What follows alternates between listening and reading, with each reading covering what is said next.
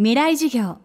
この番組はオーケストレーティング・ア・ブライター・ワールド NEC がお送りします。未来授業火曜日チャプター未来授業今週の講師は鴻上昌司さんです。劇団第三舞台を中心におよそ35年にわたって演劇活動を行う一方作家映画監督としても活躍してきました。そんな鴻上さんの最新刊が「不死身の特攻兵軍神はなぜ上官に反抗したか」第二次世界大戦に従軍した特攻の生き残り佐々木智次さんへのインタビューをもとに戦争と日本型組織の不条理を描いた一冊です。未来事業2時間目テーマは死なない特攻兵。実際にお会いしたら、実に小柄なね、160センチないぐらいの方なんですよね。それで、あの、この人が、その、21歳だったんですね、9回特攻に行ってね。で、9回特攻に行くんですけど、まあ、帰ってくると上官たちはやっぱ怒るんですね。要は、なんで帰ってきたんだお前っていうのがあって。で、その、特に、あの、まあ、船も実際に爆弾を落として沈めてるんですけど、で、で友次さんは、あの、死ぬことが目的ではなくて、あの、船を沈め、敵の船を沈めることが目的なので、私は何度でも、あの、出撃しますっていうふうに言ったら、あの、許さんって言われて、その、もう爆弾を落とした後、じゃあどんな船でもいいから体当たりしろまで、えー、言われたんだけど、それをその、その当時多分上官ですからね、もう50代とかの人たちに向かって21の人が言えたってどんな人なんだろうと思ったんだけど、まあでも92歳になられたからかもしれないんですが、小柄で本当になんか穏やかな、なんかあのそんなにその戦闘的なイメージはあんまない人でしたね。特別攻撃。通称特攻は自分が操縦する飛行機を敵の戦艦に体当たりさせて自爆する捨て身の作戦。第二次世界大戦の末期日本軍はこの特攻作戦を繰り返し行いました。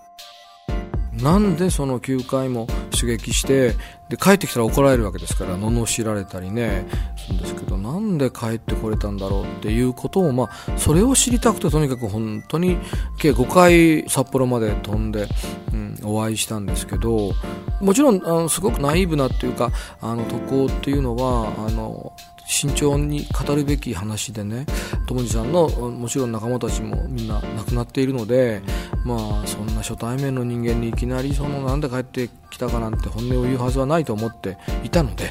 まああの誤解合う中で同じ質問とか似たような質問を手を変え品を変えいろいろずっと聞いていったんですね。で、まあ、いくつか理由はあのあっ一つはそもそも陸軍の1回目の特攻で隊長岩本大尉というのがその命令に対して憤慨しね自分たちはベテランのパイロットとして急降下爆撃をするために訓練を積んできたのに突然その爆弾を落とさなくていいから体当たりしようっていうのはもう自分たちの技術に対する激しい否定なわけでプライドを傷つけられたんですね。だから隊長としてお前たちは体当たりするなしなくていい。で爆弾を落としてこいっていうふうに言ったのが一つ。でもこの隊長は出撃前に実は戦死してしまったのででもう一つはお父さんが日露戦争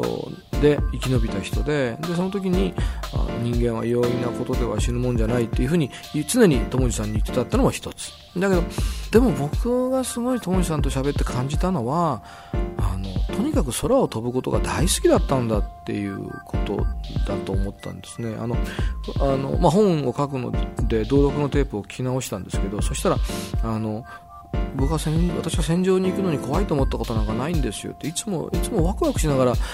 飛んでたんですよっていうふうにさらっと言ってるんですよね。それから救急装系っていう救急式系と総発系爆撃機というのがあの陸軍の特攻隊の飛行機で海軍はゼロ戦という、まあ、有名なやつですからこれは本当に操作性もあの良くて名機なんだけど救急装系っていうのは割と評判が良くなかった。良くなかったんだけどそのことを友治さんに聞くとあのこれもまたポロッといや訓練すると鳥の羽みたいになるんですよっていうふうに言ってるんですね。だから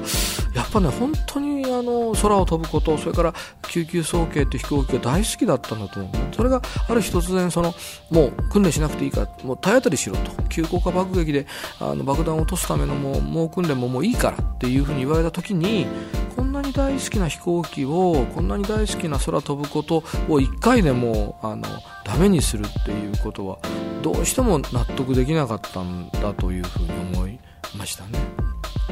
だから友治さんは結局軍隊の中では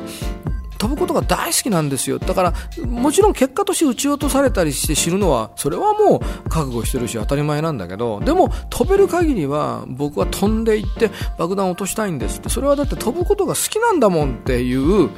そのね、一番だから、あの、根本的な感情の強さっていうか、それが何度罵られても生きて帰ってきた理由なんじゃないかなっていうふうに、まあ、僕はあのインタビューした結論として思ったんですね。未来授業今週の講師は作家で演出家の鴻上昌司さん今日のテーマは死なない特攻兵でした日も鴻上庄司さんの授業をお届けします